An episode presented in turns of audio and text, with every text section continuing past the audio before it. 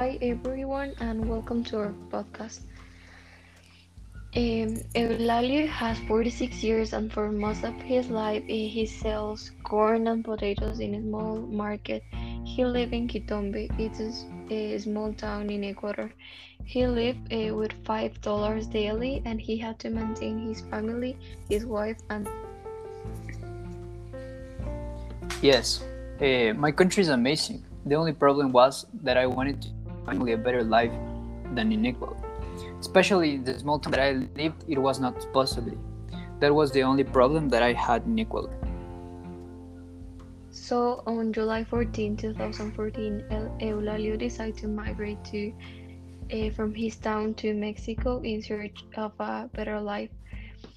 Eulalio sold everything he owned uh, to have enough money to, for a bus ticket. After three months, uh, their tourist visa expired, and he and his family had to stay undocumented in Mexico. Yes, so I lived in Mexico for a year and a half undocumented.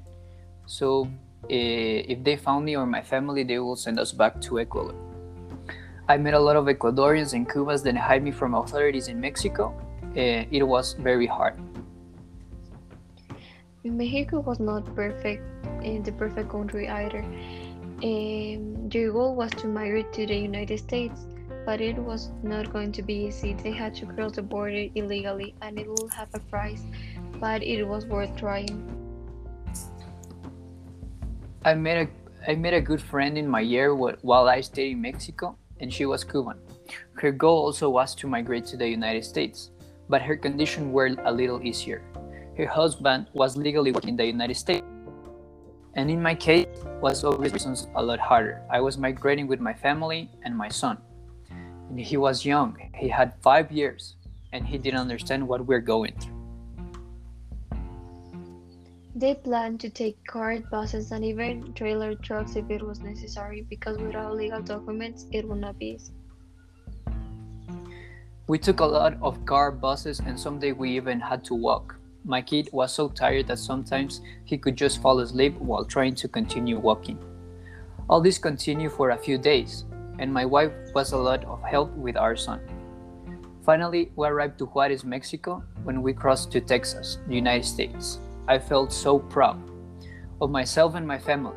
After all, we've made it. At that time, the migration control in the United States was not that hard. President Barack Obama established new migration documents, so we had a 20 day visa to stay. Eulalio and his family live in uh, Texas for a couple weeks until they called a family they had in Miami and they moved uh, all the way there. My family in Miami was very helpful. They offered us food, clothes, and a place to stay. That was more than I had in months. We talked for hours and they told me how their life was. They worked in a mechanical workshop where they earned $12 an hour, more money than I have earned in two weeks. I could not wait for more work, to have a better life, to give my son and my wife a stable home, food, clothes, and education. Eulalio, like other migrants that go to the United States for job opportunity, cannot receive the same salary as a legal migrant. For for all the jobs they were asked to have a social security number and they do not have it. At first, I started with simple jobs to do, do that do not require a security number. I worked as a gardener, cleaner, houses, and other simple jobs. But with those simple jobs, I still earned more money than in Ecuador, and I was so happy for that.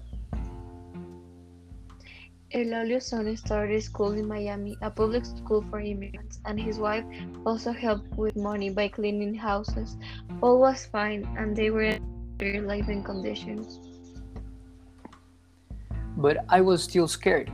Someday maybe the police would find us and get deported back to Ecuador.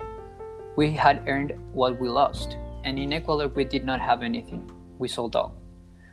But all changes when I met Colt, I was his gardener for a couple of weeks when he asked me that I what I used to do for a living when I was in, back in Ecuador. So I told him that I worked selling corn and potatoes. and that I just made $5 a day. He was the owner of an important agricultural company, and he was interested in my experience with corn, so he told me to send him a card with my expertise. A couple of weeks later, I sent him a letter and I received an email. His company offered me a job as one of their agricultural supervisors. They will help me and, uh, my family to get legal documents as a worker there. I was so happy, and when I told my family about this opportunity, they were really excited. We had a lot to do uh, talking about paperwork to receive a green card and finally be free, but it was nothing compared to some of the trouble and horrible nights that we experienced. During all this paperwork, I only imagined the worst. Having all those questionnaires about how I got the job offer, it was very scary, and I wouldn't be worth. Eulalio accepted uh, the job offer after a year of um, after a year of working uh, for that company. He was in a good position in his work. He had a beautiful home and even enough money that they could afford to uh, put their son in a private school. The opportunity changed my life completely. After all, I, me and my family had to leave. I went from having anything to having everything. I will always be grateful to Colt for giving me the opportunity of my life. After all, all the migrants are lucky to meet someone like Colt. Uh, some of them are daily deported. Thank you for watching our new episode in our podcast.